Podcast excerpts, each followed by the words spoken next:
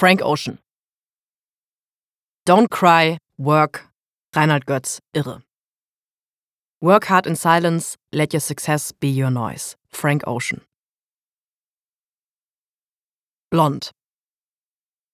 Im Dezember 2016 saß ich in einer kleinen Kapelle in einer niederrheinischen Kleinstadt und beschloss, dass meine Beerdigung ganz anders werden sollte.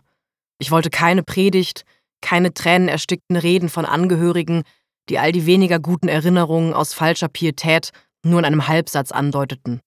Ich wollte auf keinen Fall Kerzen, beschloss ich, während der Pfarrer vorne an der Urne stand und sie mit Weihwasser bespritzte. Weihwasser, dachte ich, klar, das kommt auch auf die Antiliste. Was für eine absolute Scheißidee ist es denn, alles im Altarraum mit Wasser nass zu machen, als hätte das irgendein Gott jemals wollen können. Und zuletzt natürlich wollte ich auch nicht, dass jemand Blumen niederlegte. Was habe ich in meinem kurzen Leben schon für eine unglaubliche Menge an langstieligen Blumen in irgendwelche Gräber geschmissen? Es hat absolut nie etwas gebracht. Für dieses Ritual wird dem Toten dann ja gerne im Nachhinein und ohne sein Zutun so eine Art Lieblingsblume aufgeschwatzt, damit es nicht einfach wie die reine Willkür der Angehörigen wirkt, dass jetzt da Tulpen ins Erdloch geschmissen werden. Ich habe nicht ansatzweise eine Lieblingsblume. Wäre man bei meiner Beerdigung ehrlich, müsste man wohl halb vertrocknete Ikea-Grünpflanzen in mein Grab schmeißen.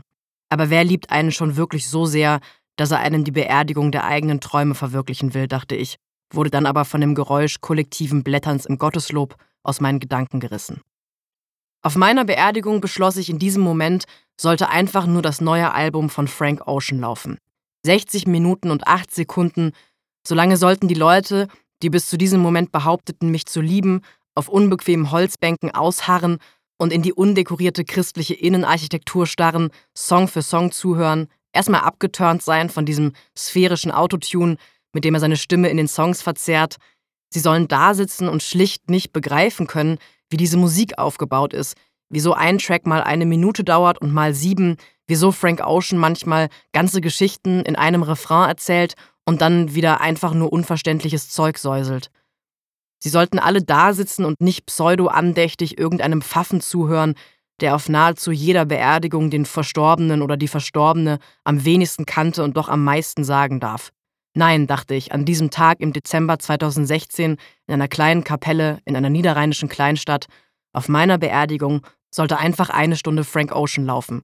Und wer da sitzt und das dann nicht begreift und lieber eine dumme Predigt gehört oder hässliche Kerzen angezündet hätte, der hat mich noch weniger verstanden, als ich bis heute den IKEA-Fikus in meinem Wohnzimmer verstanden habe.